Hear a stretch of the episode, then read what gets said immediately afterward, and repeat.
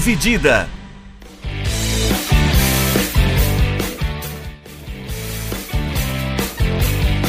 Olá, amigos! Olá, minhas amigas! Bem-vindos a mais um episódio do podcast Dividida. Meu nome é Guilherme Milani, dividindo a tela aqui comigo, como sempre, Vinícius Bringel. E aí, Bringel, como é que você tá? E aí, Milani, pessoal, beleza? É, essa semana nós voltamos. Estamos gravando hoje na segunda. Terça-feira, hoje já, né? Isso. A semana já está adiantando, já foram dois dias. Dia 23 de agosto de 2022, hoje também conhecido como aniversário da dona Jovina, a minha avó. Um abraço para minha avó que não ouve nosso podcast. É... Tá e... Tá tirando, hein, mano? a, tecno... a tecnologia um pouquinho avançada demais para ela. e esse nesse episódio a gente vai falar um pouquinho de futebol sul-americano, né?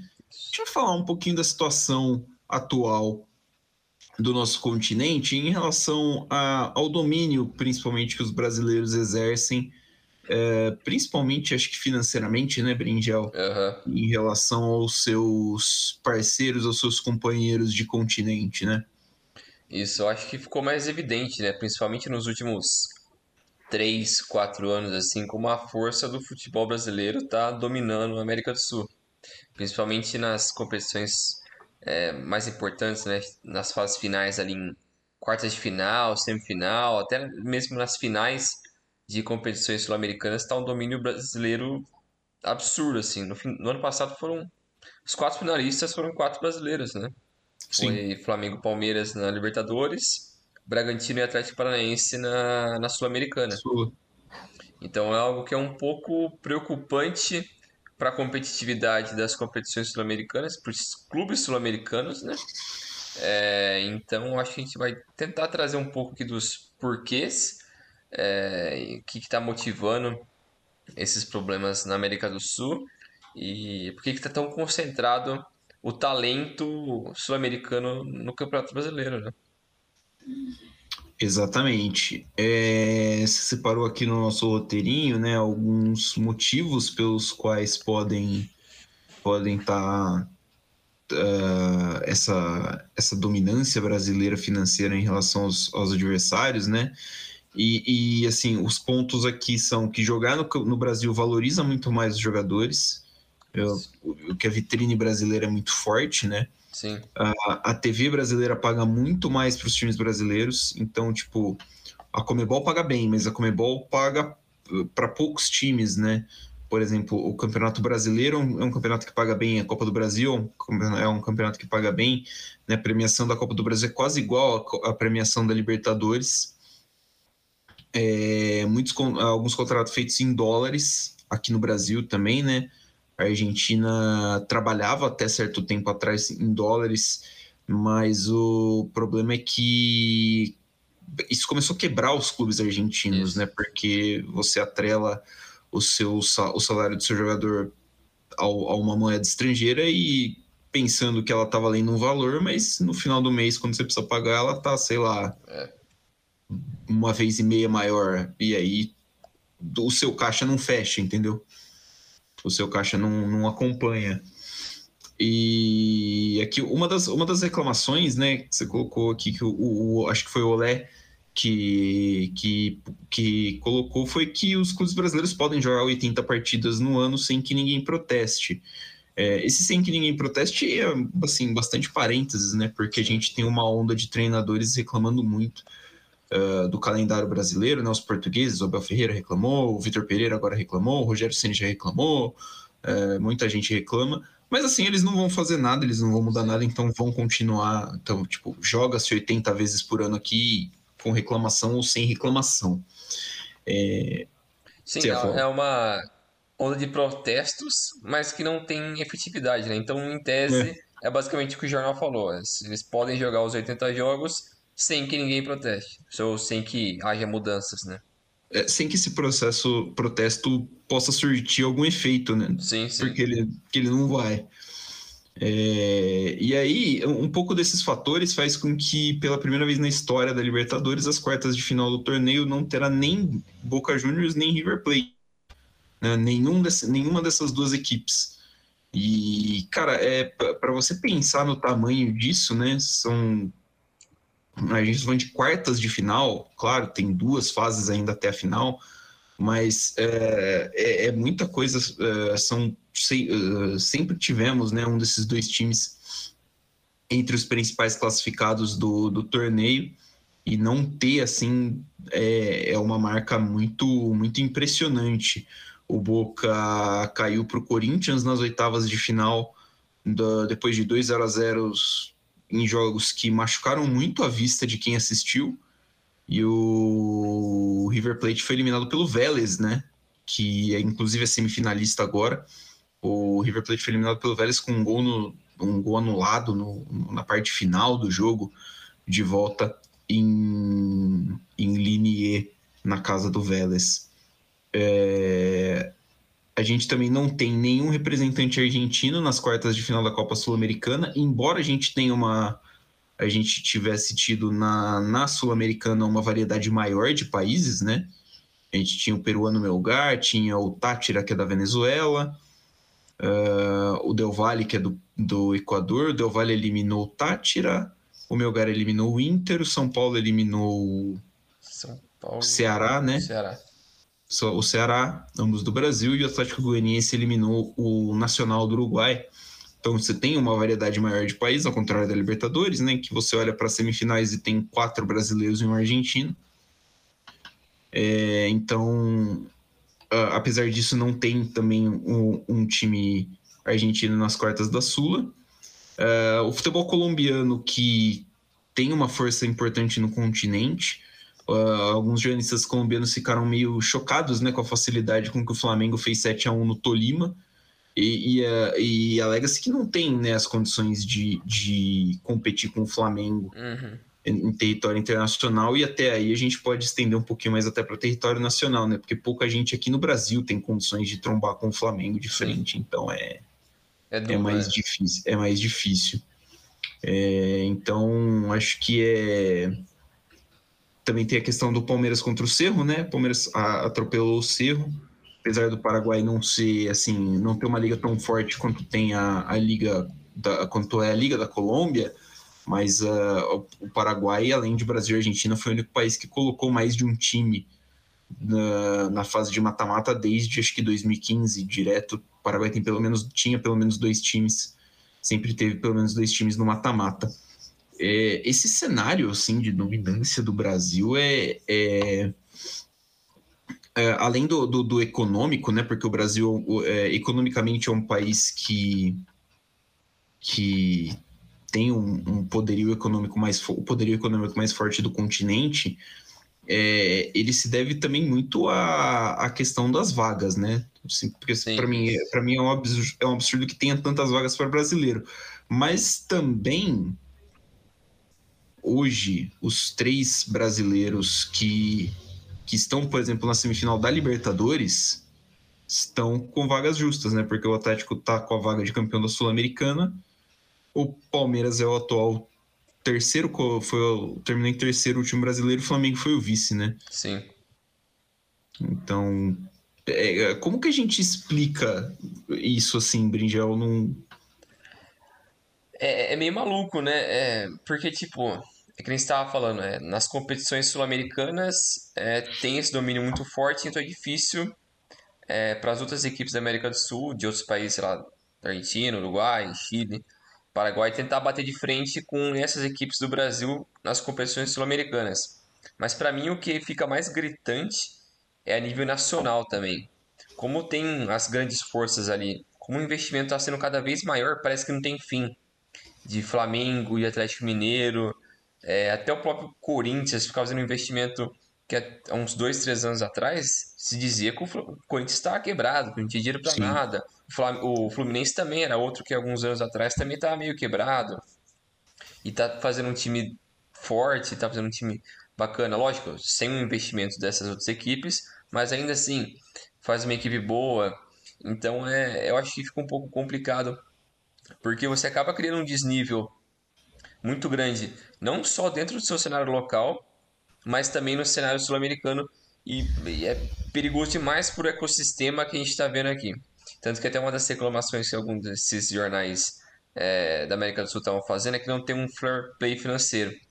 Então, eles podem fazer, os clubes grandes do Brasil podem fazer o que quiser tem esse dinheiro. E como a cota de, de televisão é muito grande para alguns clubes, não é tão é, equilibrado assim, né? então o Flamengo, que recebe um dinheiro absurdo, os caras vão lá e conseguem gastar infinito.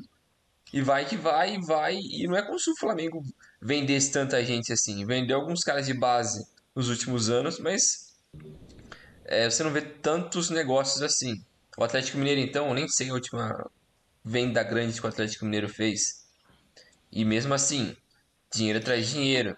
É, a, a, principal, a venda, a principal joia que o Atlético Mineiro vendeu agora no meio do ano foi o Savinho. É, mas ele o ponta que foi pro? É, um ponto novo que foi pro Manchester City, foi pro Grupo City, o City pagou 6 milhões nele. É. Tipo, o Atlético deu praticamente de graça o moleque. É. Né? Então, tipo assim, é questão que nem, nem fazendo vendas muito grandes eles estão. É, até o próprio Palmeiras também vai nessa linha, né? Porque o Palmeiras também não vende por valores muito altos, né? O próprio Verón, que era tratado como uma promessa dos últimos anos aí e tal, era alguém que esperavam que vendesse por um valor similar do Jesus, vendeu por, acho que foi 10. Vendeu, foi? foi 10 milhões de euros. É. Então, valor baixo. Eu não sei se a situação que ele estava se encontrando naquele momento afetou também isso, lá das baladas e tal, da relacionamento dele com, com o Abel também, né? Não sei se isso acabou prejudicando um pouco o valor dele. Mas mesmo assim, é, os clubes brasileiros não. Esses grandes que têm grande investimento não vendem tanto assim. O Flamengo acho que até vende mais do que esses outros dois, porque no passado recente, acho que Paquetá foi 18 ou 19. O Vinícius Júnior também. O, o, o Vinícius Júnior foi. O Vinícius foi um valor absurdo. O Vinícius Júnior fez uns 40 milhões de euros. É, foi nessa casa aí, esses dois. É, o Renier, eles venderam caro também. Renier. E, e, e, vendas pontuais, como o Rodrigo Muniz. Rodrigo Muniz, que foi, acho que Fulham, foi vendido por, sei lá, Sim. uns 10 milhões de reais. É... Até mais. Quem mais? É... O Pablo Mari, que veio ficou um tempo aqui, também foi vendido para fora. Também foi vendido para o Arsenal, bem lembrado. Gerson. O Gerson, que é um cara que veio a investimento baixo, né? Sim. Então, é vários nomes ali que vão é, acertando, entre aspas, as contas do Flamengo. Mas mesmo assim, não tem esse equilíbrio onde você. Isso até é uma crítica que na Europa também a gente sempre faz, né? Não tem esse fair play financeiro, porque sempre eles acham um jeito de burlar. Sei, sei lá, aquele empréstimo com obrigação de compra. Pois é uma sacanagem do caramba, mano. Você só tá jogando o preço do cara pra frente, né? Isso, tipo, beleza, então isso abre mais brecha para você continuar gastando na mesma janela. É, a forma como o Barcelona também tem mais de um bilhão de euros em dívidas e continua ali vendendo direitos de TV de, sei lá, 2.700, sei lá. Vende parte do estúdio de licenciamento, isso e vai aquilo. Vai fazendo umas mutreta ali para conseguir inscrever os jogadores, então é tudo... Isso a gente não sabe exatamente como funciona, porque é muito complexo, né? É um negócio meio jurídico que, que é complicado. Mas mesmo assim, voltando para nossa realidade, é, é, é, preocupante a forma como isso é, se concentra, o futebol sul-americano se concentra só no Brasil, né? E eu acho que é, isso poderia ser benéfico se ele conseguisse fortalecer outras equipes menores, ou uma Série B, uma Série C, uma Série D. Mas eu acho que acaba não sendo desse jeito, né? Acaba ficando uma bolha muito concentrada em um grupo de equipes e isso não acaba favorecendo o contexto geral, né? Que é o Brasil inteiro, ou alguns estados, ou até a América do Sul, né? É, a, existe a questão, né, da, de você pegar esse dinheiro e, e tentar redistribuir, né? No, no o, o, direito de imagem do brasileiro é algo que dá muito, Sim. muito, muita discussão porque hoje ganha um time ganha X, outro time vai ganhar seis vezes X, e assim, é, é, eu pessoalmente entendo que o time que tenha mais, uh, mais torcedores no pay-per-view tenha, receba uma, uma fatia, tipo, um pouco maior, acho que até. Não sei, não sei se sentido, faz sentido, mas assim, tipo, é, é, é uma lógica que, que é aplicável, né? Mas assim, não, não dá para convencer que tipo, o time merece ganhar seis vezes mais do que outro time. Isso aí não existe. Isso, isso aí não existe em lugar sério nenhum. Né? Então, assim, é, é, é um, um, um buraco que a gente tem que, tem que diminuir aqui dentro. Pensando fora do, do país, aí times argentinos, times uruguaios e tal, a situação é um pouquinho mais complicada. É... Eu não lembro quem, mas eu ouvi alguém dizer que assim, enquanto o que manda, o dinheiro que mandava era o dinheiro de bilheteria, uhum. Penharol e Nacional conseguiam bater de frente com grandes times da América do Sul. São times que têm torcidas apaixonadas, que lotam estádios e tudo mais. Até aí, beleza. A partir do momento que começou a entrar dinheiro de TV, o negócio começou a ficar ruim para eles. Uhum. Isso final da década de 80, começo ali de 90. É, não, acho que coincidentemente o, o, último suspiro assim desses grandes times, né? O Penharol tem um título ali de Libertadores, se não me engano, no final da década de, de 80. E, e assim, é, a Colômbia a gente viu que teve muitos momentos de não dominância, mas de protagonismo do futebol sul-americano, é, períodos turbulentos, quando foi a época do narcofutebol, onde os times eram apoiados por, por cartéis de drogas. É, mas mesmo assim, a Colômbia ainda é um país que produz bastante riqueza, é um país relativamente rico no nosso continente, mas que os times poderiam performar melhor. Uh, a gente olha, por exemplo, para o Chile. O Chile, você tem estudos. O, Chile, a gente estava comentando antes que o Chile é um país muito estável, né? Sim. É um país que oscila pouco.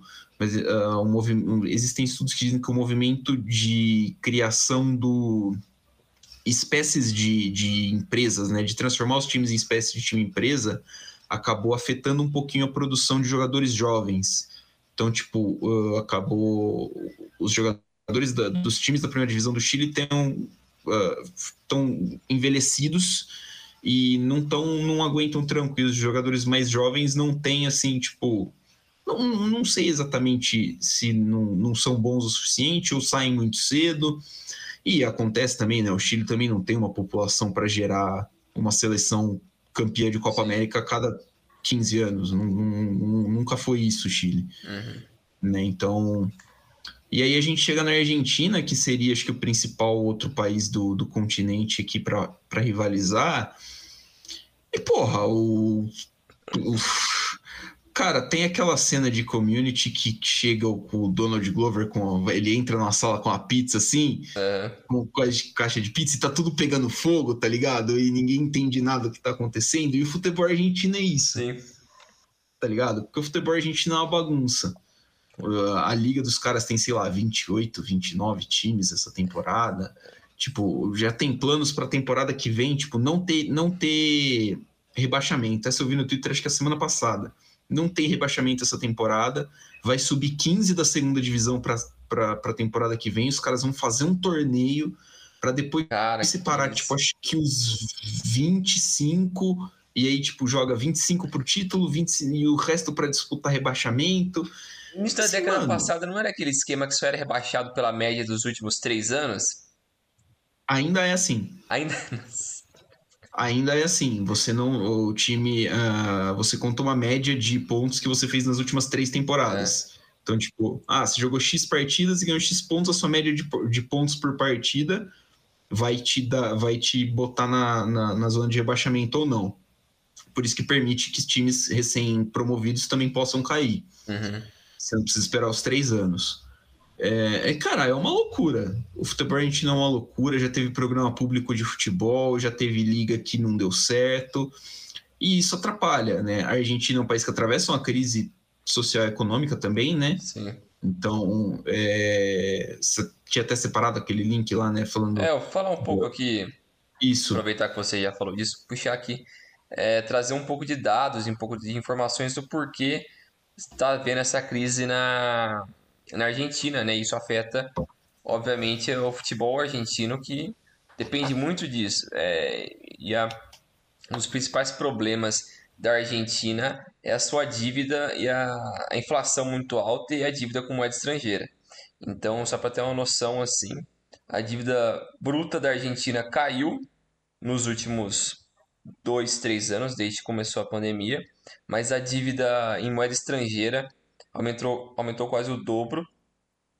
As reservas argentinas não pagam, não chegam nem a pagar um semestre das importações do país, então é um número de dívidas é, com o exterior muito grande. O, o dólar paralelo, que seria aquele dólar, um câmbio ilegal, né?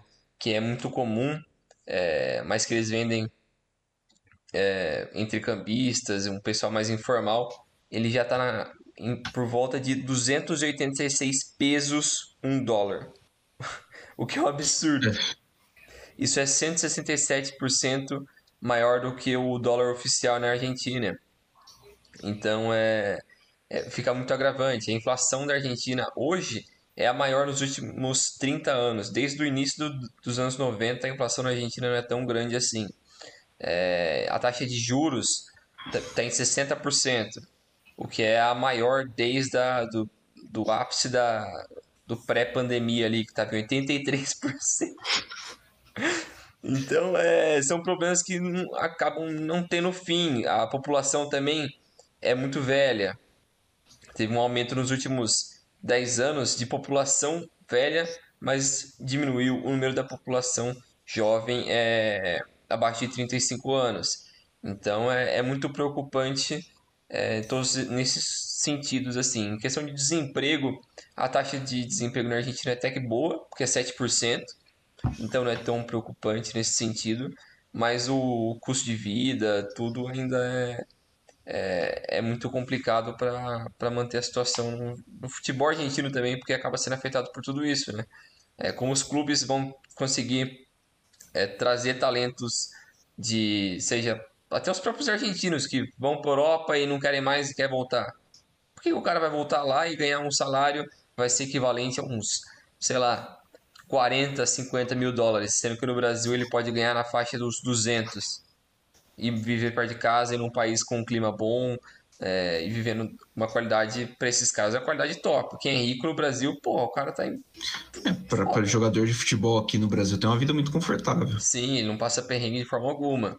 Então é, é algo preocupante toda essa crise no, na, na nação argentina, né? e como isso impacta o, o futebol, porque a curto prazo não dá para a gente ver como a Argentina vai conseguir superar tudo isso é, a ponto de estabilizar o seu futebol. Então é, é, é um pouco complicado. É, e, e, e, assim, é curioso que ainda que é, você citou isso, né, da, dos jogadores argentinos, é, mas é curioso que ainda assim a gente tenha né, bastante jogador que volta para o seu time de formação. Né? A gente teve nos últimos anos exemplos como o Riquelme, o Verón, mas puxando para o começo da última década. É, o Tevez voltou, o, o Rolo tá jogando no Boca, é, tudo mais. Se você puxar até mais ou menos nessa época, a Argentina conseguia ser atrativo para outros jogadores. Sim. Tanto que até o De Rossi veio para cá. O De Rossi veio. imaginar pro... que o De Rossi viria para Argentina para jogar no Boca. Beleza, que ele ficou uhum. pouco tempo, mas mesmo assim, é um nome grande. É, grandes jogadores passaram pela Argentina ali na, na década passada, principalmente no início da década passada, né?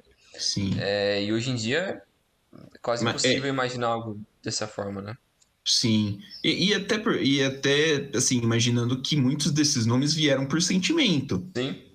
Né? Tipo, por, por gratidão ao time, por torcer pelo time e coisa assim, ao invés de, de um pagamento de salário um pouquinho maior. É, é, por isso até que é complicado nessa essa situação do, da, da, inflação na Argentina, do, do, do problema de, desse poder aquisitivo da Argentina, que assim, é, a Argentina é um país muito centralizado em Buenos Aires e na grande Buenos Aires. Né? Você tem alguns outros pontos, mas assim, é, lá imagino que se considere muito do, do, do, país assim tipo fora do, ah, do da grande Buenos Aires ali daquele daquela massa principal assim uh, o pessoal não tem né tipo a, a, matéria até cita né que não se tem muitos dados acerca do da, da, do número de pessoas que moram fora ali da, da região metropolitana, É. né? Eles falam que cara- a região urbana, acho que são 50% da população, algo assim. E, e, assim, cara, é, é assim, você não pode simplesmente ignorar, tá ligado? É. As outras pessoas que moram no país, porque elas não moram no, no, no- na área urbana. É meio loucura. Então, é, é um problema muito mais social e que acaba refletindo no futebol, porque, obviamente, o futebol não está isento e o futebol Sim. não é alheio a questões da sociedade, né? A gente lembra que ali em dois, no começo da década também, os times brasileiros também não tinham toda essa grana para esbanjar, era um negócio um pouco mais assim, né? Ah, a gente viveu pô, o começo dos anos 2000, a gente via jogadores grandes, principalmente os brasileiros, né? Porque a gente sempre foi celeiro de bom jogador, vindo para cá. Em 95, o Flamengo aproveitou o dólar um para um e tirou o Romário do Barcelona. Sim, a gente também não pode esquecer que hoje o dólar e o euro ainda continuam 5 e pouco, então ainda é um valor muito alto. Ainda é fora de mão. Sim, Então, é, eu acho que é muito mais uma questão do Brasil tentar ser o que a Europa é pro Brasil. De absorver os caras ali, a- o Brasil tenta absorver o resto dos caras da América do Sul. Então você acaba ah, surgindo um, um jogador talentoso, não para ser um world class, mas um bom jogador assim na casa dos 21, 22 anos, pô, o Brasil já pinça ele ali antes de ir pra Europa. Ele deveria pinçar esses caras com 17, 18? Provavelmente. possivelmente. Mas ainda assim está sendo acessível porque favorece muito essa questão da moeda, né? E depois, se o É cara for para Europa ou não, eh, acaba muitas vezes Ah, não é. indo, porque aqui já tem uma vida muito cômoda. Eu acho que tem vários casos de jogadores que, que eu acho que teriam um nível, não para estar em grandes equipes da Europa, mas para estar ali. O caso do o Cano, pô, o Cano tá jogando muito aqui no Brasil, faz tempo. O cara virou rei. Ele não quer voltar. Eu vi até a entrevista dele esses... quando eu tava pesquisando dessa matéria. É, ele falando para um jornal argentino, uma TV argentina. Eles perguntando pra ele, e aí, Cano, tal, você tá fazendo sucesso no Brasil, você pretende voltar pra cá pra fazer um fim de carreira e tal, um time argentino? Ele, não. Meu negócio é ficar aqui, gosto muito, minha família tá adaptada, minhas filhas são brasileiras, eu quero ficar aqui. Ficar aqui, já tô acomodado, e é isso aí. E faz muito sentido pra esses caras. Vivem uma qualidade de vida muito boa, ganham um salário muito bom, bem melhor do que eles ganhariam na Argentina, porque eles não têm é, o nível para jogar num nível europeu e fazer uma fortuna absurda. Então, para o nível que eles estão aqui, no Brasil é, é, é outra coisa. O Caleri também acho que é um bom exemplo disso, que ele é um bom jogador, mas para nível sul-americano ele é top, pra, da competição sul-americana ele é um dos melhores. É, quem mais? Gustavo Gomes, Arrascaeta. Também outros caras desse nível, que são muito. No Brasil, eles são reis. E acho que assim, eles até caberiam num clube de médio porte no futebol europeu. Mas, cara, você pararia pra pensar e não compensa, porque É. você aqui, você tá num time top ganhando um salário bom e um Protagonista, título todo ano. isso, é. Protagonista, entendeu? É, às vezes é isso. É, é, me passa um pouco a a visão que a MLS agora tem um pouquinho mais sobre a América do Sul, que a MLS não tenta identificar o talento top da América do Sul. Porque o talento top invariavelmente vai para a Europa. Sim. Não dá para competir com a Europa. Então você tem que olhar para o talento que pode ser que chegue na Europa, pode ser que não chegue na Europa, que é um cara ali que tem um talento, você percebe que ele tem um talento, mas que não seja aquele talento de Real Madrid, de da- da- de time de Champions League, vamos falar assim, É. de, tipo, das principais ligas em time de Champions League. Então a MLS olha para esse cara, não à toa foi buscar o Thiago Almada no Vélez. O Thiago Almada é craque, mas ele tinha alguns problemas com a polícia aqui na Argentina. É, O Joseph Martinez, venezuelano, é muito bom jogador, Aham. tá fazendo a festa lá nos Estados Unidos há muito tempo. O Almiron, paraguaio, que hoje é do Newcastle, passou pelos Estados Unidos antes. Tem até os brasileiros lá, né? O próprio Luiz Araújo, que era do São Paulo, que tava no Lille.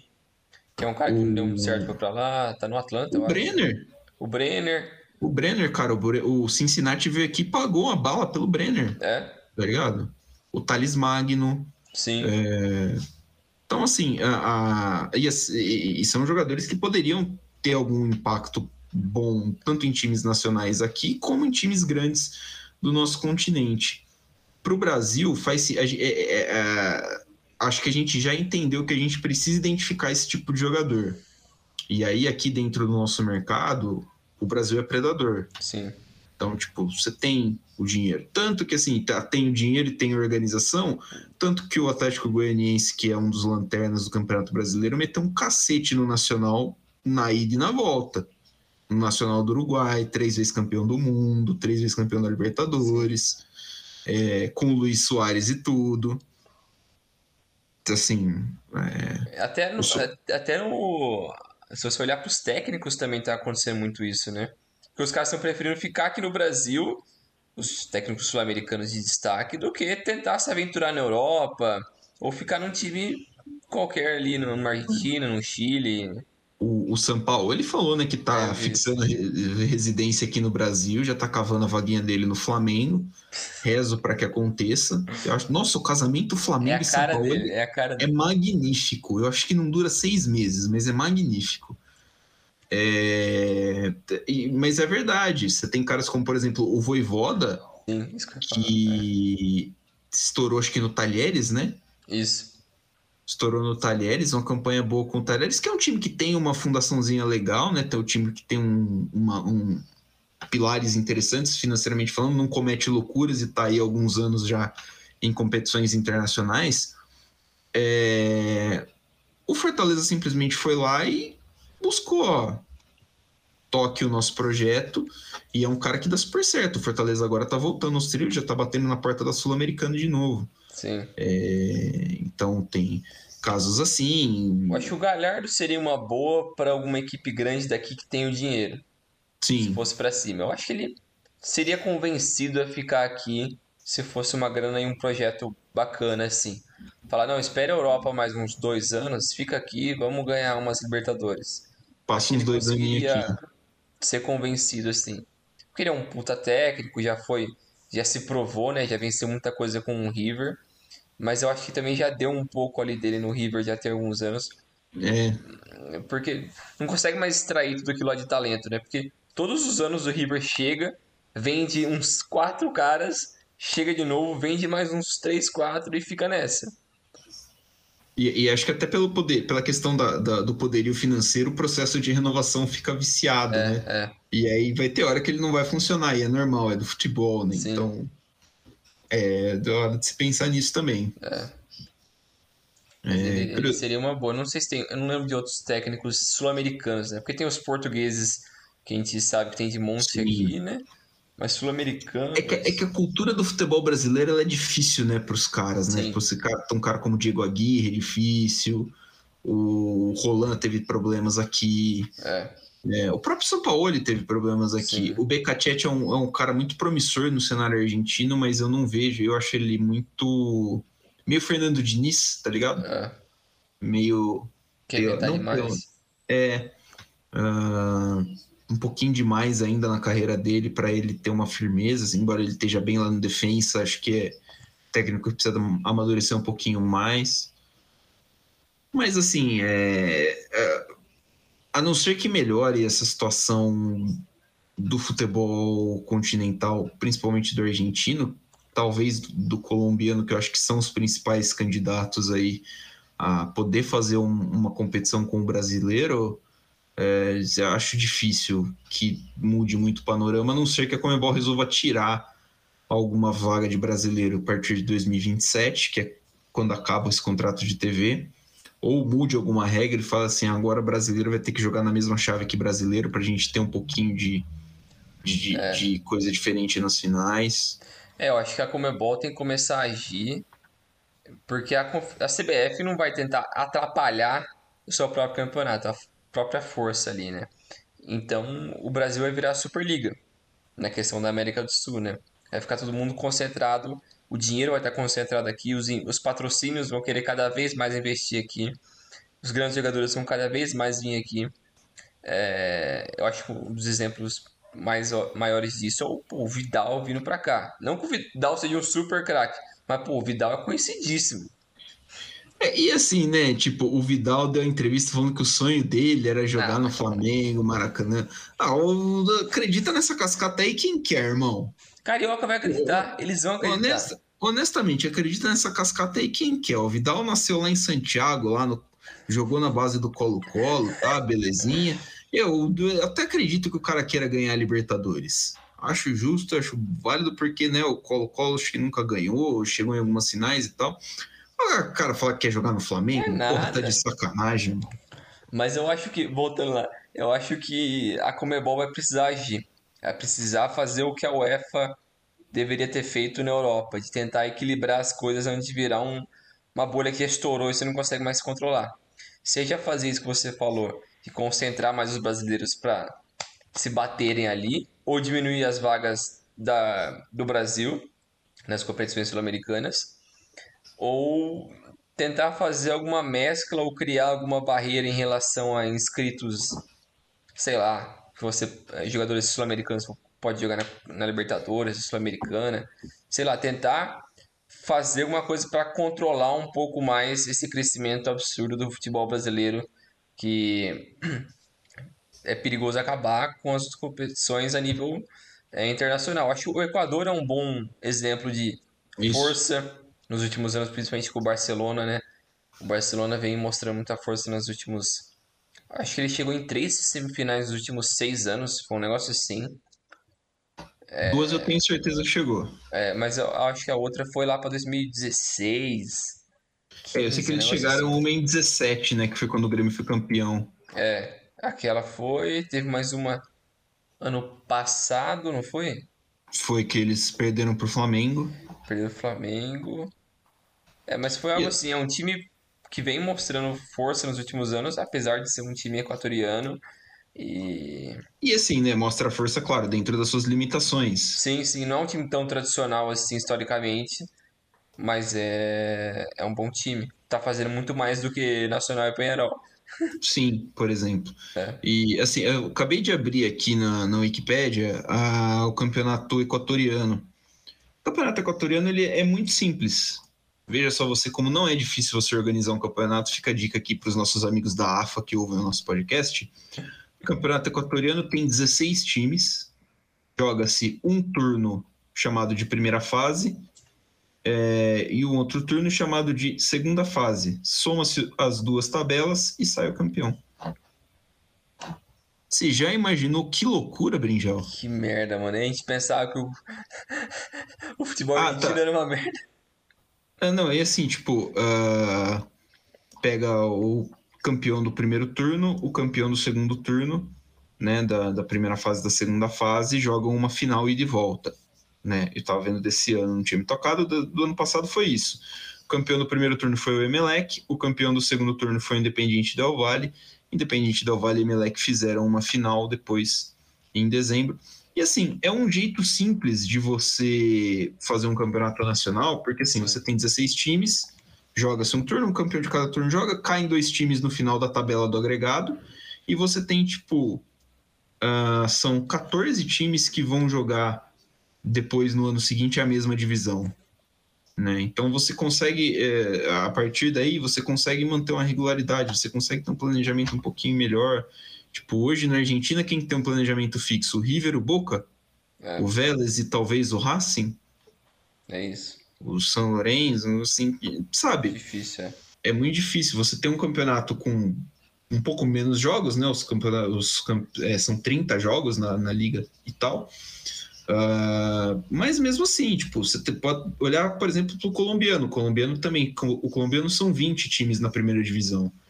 E aí, tipo, você faz um turno único e depois você pega os oito melhores, divide em dois grupos e faz, tipo, grupinhos e final e tal não precisa fazer essa palhaçada de 27 times, Copa da Liga. É. Isso, porque uh, isso enfraquece o futebol nacional. Sim. Você nunca sabe quando a temporada está começando, quando a temporada está terminando.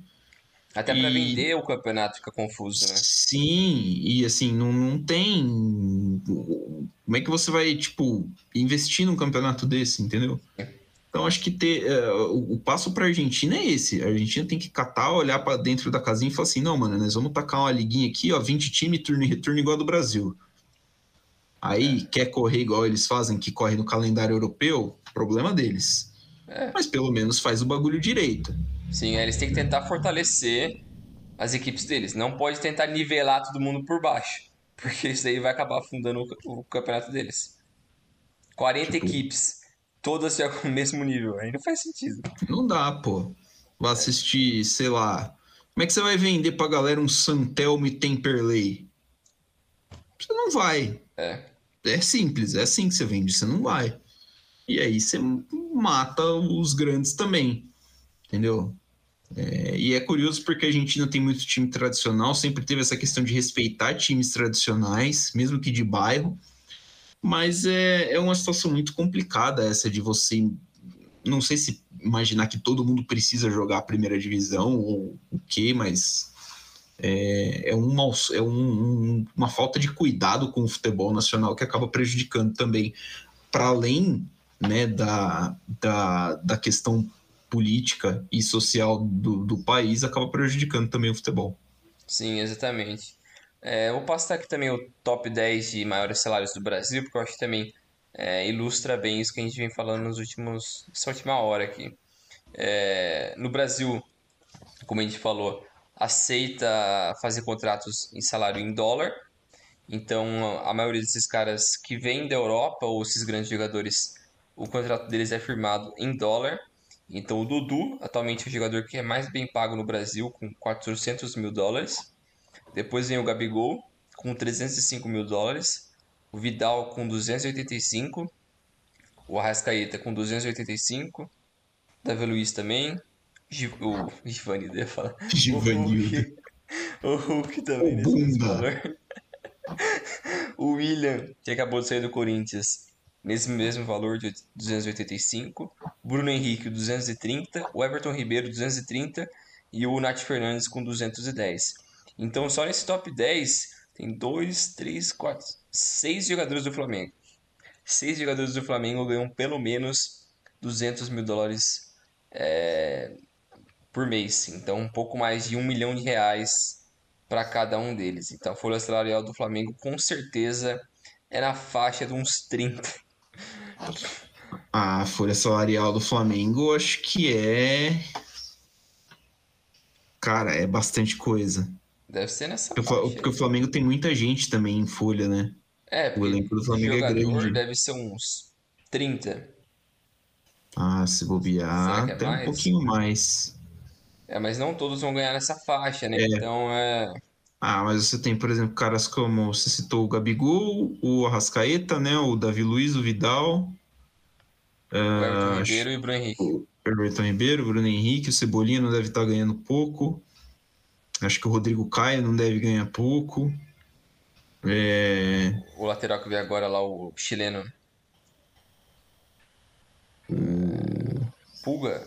Negocinho. Ah, o Pulgar, o volante. Também não deve ganhar pouco. Tipo, você imaginar que um cara que ganha o menor salário desse deve estar ganhando na casa de 750, 800 conto. É, né? dá tipo, pra chutar uns 30, 30 e pouco milhões. Alguma coisa assim. É, a, a folha salarial do Galo também deve ser alta pra caramba. É. Entre Hulk, Nacho, Pavon, é porque tem vários hum. jogadores estrangeiros ali também, né? Também, né? O Zaratio. É. Eu sei que a folha do, do, do, Palmeiras deu uma enxada. O Palmeiras renovou muito o contrato, né? Renovou o contrato do Gomes, renovou o contrato do Veiga, renovou o contrato do Danilo, que embora deve sair ainda assim conta, né? Salário Sim. bem alto. A folha salarial do Corinthians é muito alta. Muito alta. Eu não sei como eles vêm fazendo isso, se é alguma manobra fiscal porque parece que o Yuri e Alberto também é nessa faixa, né? De um milhão e pouco. Um milhão e pouco. Eu lembro que os que ganhavam o teto salarial do time, que era 800 mil, era o Cássio, o Fagner, o Gil e mais um. Principalmente esses três. Aí você tem o Renato Augusto deve ganhar nessa faixa, o Yuri Alberto, o Roger Guedes, Paulinho. o Balbuena, Paulinho, é muita gente, hein? Muita gente. É bastante mesmo. Eu acho que esses três aí, assim, talvez sejam. Esses quatro, né? São os que pagam mais no Brasil hoje em dia. São, acho que sim. É. Eu não acho que o São Paulo tem uma folha salarial tão pesada assim, porque tem muito jovem. É, muito jogador em contrato ainda meio de, de é, jogador que tá subindo de né? base, né? É. Então acho que facilita para o São Paulo isso. Só que tem que pagar o Daniel Alves, né? Até. É, o mundo. Conta, conta a folha do, do, do, do São Paulo, conta o Daniel Alves ainda. Batuqueira. É, esse foi um negócio muito ruim. Aliás, um abraço para a torcida do Pumas do México, que já está pedindo a cabeça do Daniel Alves. Vamos, vamos! Faço, mano, incentivo totalmente. Isso aí, Pumas, vamos lá, vamos lá, quebra esse cara. Joga, sei lá, o que for pedra no carro dele, não sei, mano. Taca rojão na casa dele. Se você visse aquele mini do, do, do Daniel Alves personalizado igual ele, mesmo. Lembra aquele. Tinha, era um mini? Um mini, mini Cooper, acho. Não lembro. Ele tinha metido um carro com que o estofamento do carro era no, no tipo no mesmo padrão assim do, do paletó dele, um negócio Nossa, muito horroroso, velho. Era muito feio. Eu vi esse tempo atrás, tá ligado aquele cara que é tipo é um, um chefe turco que faz um, um churrasquinho. Sei, do, do. Não, não é esse. sozinho? Não, não é o cara do sozinho, é um outro. Que ele faz um churrasco. Sei lá, é tipo um kebab que ele faz lá. É. Só que ele faz com videozinho com um monte de jogador. Aí ele fez um com o Daniel Alves. Mano, nossa, eu queria morrer aquilo lá, velho. A cara que ele faz é inacreditável, mano. É inacreditável. É ridículo, mano. Se alguém é... estressado com aquilo lá, mano, não tá morto por dentro, velho. O torcedor, torcedor com ódio é um negócio muito impressionante. Mas o Daniel Alves, ele tem uma carinha meio assim, né? Tipo, uma carinha de que instiga Nossa. você a, a, a ter. É, um negócio meio assim. Nossa, meu Deus do céu. Sei lá, eu, né? Mas, Lembrando enfim. que Lembrando que nada de. que essa, essa parte da opinião sobre o Daniel Alves não, não, pode, não precisa ser levada a sério, né? Nossos, nosso, nosso departamento não, jurídico não está assim muito. Né?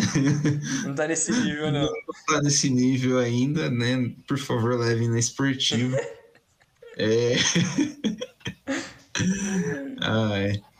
Mas, enfim, Bringel, uh, você separou aqui, uh, até para a gente dar mais uma firmeza no nosso argumento, nos últimos 15 anos, 2007 já fazem 15 anos, que loucura, é, os últimos, alguns dados, né, sobre o, o, o futebol brasileiro e o futebol sul-americano, né. Uhum. Uh, vou pegar aqui o, o que você colocou, em 2007 o top 4 do Brasileirão foi São Paulo, Flamengo, Fluminense e Santos. Uh, esse quatro jogadores estrangeiros é o que tinha cada, cada equipe? Na soma das quatro equipes. Na soma das quatro equipes. Quatro jogadores estrangeiros. É... Eram 34 os, os estrangeiros no Brasileirão, entre os principais o Valdívia no Palmeiras, o Conca, que nessa época estava no Fluminense, né? Isso. E o Guinha Azul no Inter. Nas oitavas das competições sul-americanas, Brasileirão, é, perdão, Libertadores e Sul-Americana, eram nove brasileiros, seis argentinos, seis mexicanos, três uruguaios, dois venezuelanos, dois chilenos, dois colombianos, um paraguaio e um americano. É o DC United. Na, na semi da, na, nas, nas oitavas da Sul-Americana. Isso. Fica aí a informação. Trivia essa. Na semifinal, os oito equipes de semifinal, três argentinos, dois brasileiros, dois colombianos e um mexicano. Naquele ano, a L, uh, não 2007, foi ah, o ano que o Boca bateu no Grêmio com um gato morto até o gato miar na final da Libertadores. Um... Isso também mostra um pouco como a falta dos argentinos, a presença dos argentinos faz do, dos mexicanos faz muita falta também, né? Eu também acho. muita força aqui pro para Libertadores. Eu, também, eu, também. Eu, sou, eu sou a favor de um campeonato americano como um todo. Também. Envolvendo uh, uh, as, as, né? as, Américas Central e do Norte, mas eu entendo que a logística é meio complicada, né? É, eu achei que fazer Você... um bem bolado. Pegar uns dois, três meses ali assim e vamos fazer todo mundo agora essa porra aqui. Seleciona uma sede e faz, né? Porque a logística é muito embaçado, mano. Se pegar ah, um cara, você... sei lá, vir lá de Vancouver e jogar sei lá, em Porto Alegre, cara, vai demorar três dias Nossa, Tá maluco, velho. Não, não tem condição, não. É, mas eu acho que podia fazer, sei lá, tipo, uma competição de uns 32 times. Você faz 16 da América do Sul, 16 da Central e, Central e do Norte e você, tipo, faz em chaves, né? Chave da, do Sul, chave Central e do Norte e eles se encontram numa fase final, talvez, não sei. Pode ser, pode ser. Diminuir os jogos, né? Entre. Pra não ficar Entre- viajando tanto, né? Isso diminui as viagens, até porque não, não é como se as viagens na América do Norte fossem muito tranquilas, né? Sim. Você vai sair ali, sei lá, do, de, do sul do México para catar um jogo em Portland, no Oregon ali. É uma pernadinha mais ou menos. É, um rolezinho. Mas eu também acho, também acho que seria uma boa. acho. É, 2012, o top 4 do brasileiro foi Fluminense, Atlético Mineiro, Grêmio e São Paulo. Eram seis os jogadores estrangeiros. É, aí aqui- ah, essa informação eu pulei no de 2007. É o GDP, é o PIB, né? É isso? Isso, isso. O PIB do Brasil meio que dobrou. Não, não chegou a dobrar, né? 2 milhões 464 mil e 54, é isso, né? Tô lendo certo. PIB É. de 12.425 dólares per capita. Eram 57 os estrangeiros no Brasileirão. Os principais do Montilho no Cruzeiro, do Alessandro no Inter, Guinha Azul de novo, né, no Inter, Forlan, em fim de carreira, no Inter, Lodeiro, acho que essa época ele estava no Corinthians ou no, no Corinthians, né? Botafogo, acho. Botafogo já? Botafogo. E o Barcos no Palmeiras. Acho que era junto naquela época do Sidorf, 2012, não foi? O Sidor- é, o Sidorf acho que chega em 13 pro, pro, 13. pro Botafogo. É, mas é mais ou menos aquele período. É, né? por ali. Nas oitavas das competições sul-americanas, nove brasileiros, seis argentinos, seis equatorianos, quatro chilenos, dois colombianos, um uruguaio, um paraguaio, um boliviano e um mexicano. Na semi, três brasileiros, dois argentinos, dois chilenos e um colombiano. A final da, as finais né, das competições foram entre Brasil e Argentina, né? 2012 é o ano que o Corinthians Sim. bate o Boca e o São Paulo bate o Tigre da, da Argentina na, na, na final. Não, é. Can- Canta aí 2017, Benjão. Vou ver quem que deu na, na final da Sula de 2007. Beleza. Em 2017, o top 4 do Campeonato Brasileiro teve o Corinthians, o Palmeiras, o Santos e o Grêmio. Entre essas equipes haviam 16 jogadores estrangeiros. É, o GDP do Brasil de entre 2012 para 2017 caiu um pouco, mas ainda assim ficou na casa dos 2 é, 2 milhões e 63.519. É, tinham 77 estrangeiros no Campeonato Brasileiro. Então, basicamente, um aumento de, de 30% em relação a 2012. Nomes de destaque nessa época, aí já tinham bastante gente, é, entre aspas, forte, assim, né? O Cueva, o Lucas Prato no, no Atlético Mineiro, o Romero no Cruzeiro, o Kahneman, o Ariel Cabral, o Joel Carli, o Lúcio Gonzalez no Atlético Paranaense, o Cuejar, o Mina no Palmeiras, o Borja no Palmeiras, o Mendonça, o Casares, o Arbolenda, o Sornosa, o Balbuena, o Gatito Fernandes, o Angel Romero no Corinthians, o Martin Silva e o Arrascaeta, que ainda continua aqui, mas naquela época estava no Cruzeiro. E agora em 2012, né, no presente, no 22. top 4. Oi? 22, né? Você falou Isso. 2012. 2022, é, o top 4 brasileiro atualmente, que é o Palmeiras, Flamengo, Corinthians e Fluminense, tem 19 jogadores estrangeiros entre essas equipes. É, o GDP do Brasil caiu um pouco em relação a 2017, acho que por conta um pouco do Covid ali, essas, essas questões externas acabaram influenciando bastante. É, atualmente tem 98 jogadores estrangeiros no campe- no Campeonato Brasileiro, é bastante também. É, acho que se você pegar em relação de, de 2012 para 12, aumentou quase 100%, o que é muita coisa.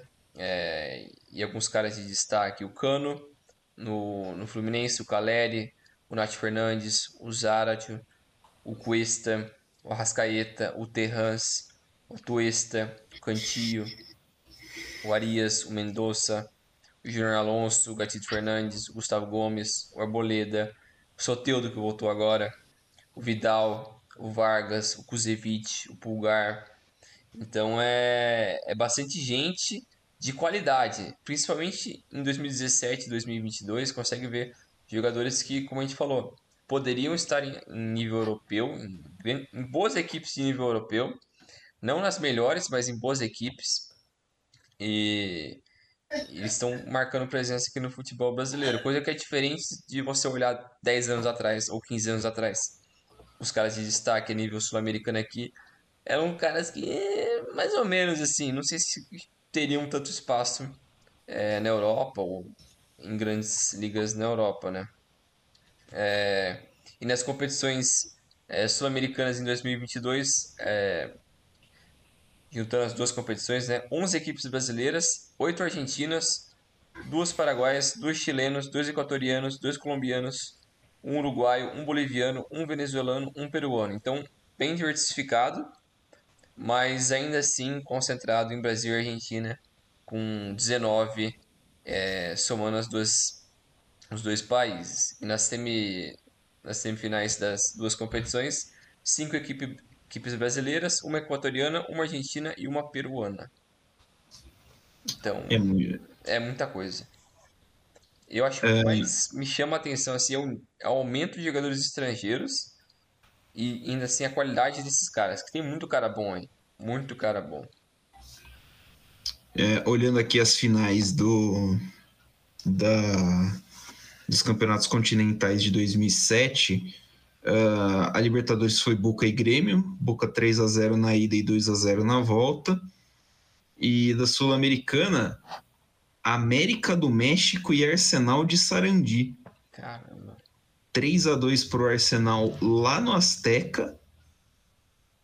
Lá no Azteca, com dois gols de Alejandro Gomes, também conhecido hoje como Papu Gomes, Joga muito. Muito bom jogador. E na volta no estádio Presidente Peron, o cilindro de Avejaneda, 2 a 1 para o América. Ah, o América que mais cedo naquele ano tinha cometido o crime no Maracanã, né? É. E eliminado o Flamengo, Clube de Gatas do Flamengo, na despedida do Papai Joel e não sei o que tem. Foi, foi esse ano? Acho que foi. Tava- Nessa tava época aqui. ainda tinha aquela Não, foi no ano seguinte, desculpa. contradição, né, de, de algumas equipes jogarem a Libertadores e a Sul-Americana no mesmo ano. Era meio Sim, maluco, era mas muito maluco. acontecia. O América foi no, foi no ano seguinte. O América foi, passou do Colo-Colo na- nas, nas oitavas e caiu para o Santos nas quartas. É, então, esses são os campeões aí do- dos, dos campeonatos sul-americanos em 2012, em 2007. Em 2017, ah, a final do, da Libertadores foi o Grêmio e Lanús, né? E a final da Sul-Americana foi Independiente e Flamengo. Lembro que a gente chegou da. Cheguei da apresentação do nosso TCC para assistir o segundo jogo da final Flamengo e Nossa, Inter- e. Independiente lá no, lá no Maracanã. Cara, Vi o jogo na, te- na TV, obviamente. É, Mas é isso, É. né, Brinjal? Não sei se tem mais alguma coisa que você quer adicionar aí. Não, eu acho que é, é, é por aí mesmo. Acho que a gente deu uma boa ilustrada, né, das, das questões que afetam a América do Sul, a força do Campeonato Brasileiro. Acho que é basicamente isso e as o que deveria mudar na América do Sul, né? Na Argentina, principalmente, né? Para Sim. voltar à competitividade aqui, né? Até porque faz falta, né? Faz falta pra Faz. caramba pegar é um jogo de. quando fica só o brasileiro. É praticamente uma Copa do Brasil, né? Sim. Uma Copa do Brasil com, Com com o gráfico da, da, da Libertadores. É. É, então fica aí. A- a- infelizmente, a minha projeção, assim, a minha ideia, é, o que eu vejo é que não vai mudar. Também acho que não. Não acho que em curto prazo vai mudar alguma coisa. Infelizmente, como eu disse já num- nos episódios atrás sobre o futebol europeu, acho que o futebol está caminhando para um, pra um estado muito perigoso Sim. de, de dependência do dinheiro. Eu já vi alguém comentando que o próprio mercado dentro da Premier League já está se auto-inflacionando. Os caras estão metendo o louco dentro da Premier League, então é uma bolha que está se criando e é, não, não dá pra gente pensar em muita coisa. Para mim é, é, aguardar as cenas dos próximos capítulos e ver o que, que acontece no futuro próximo. Isso aí. Certo? Valeu, Milani. Valeu, pessoal. Até a próxima. Valeu, Bringel. Valeu você que nos ouviu até aqui. Um grande abraço.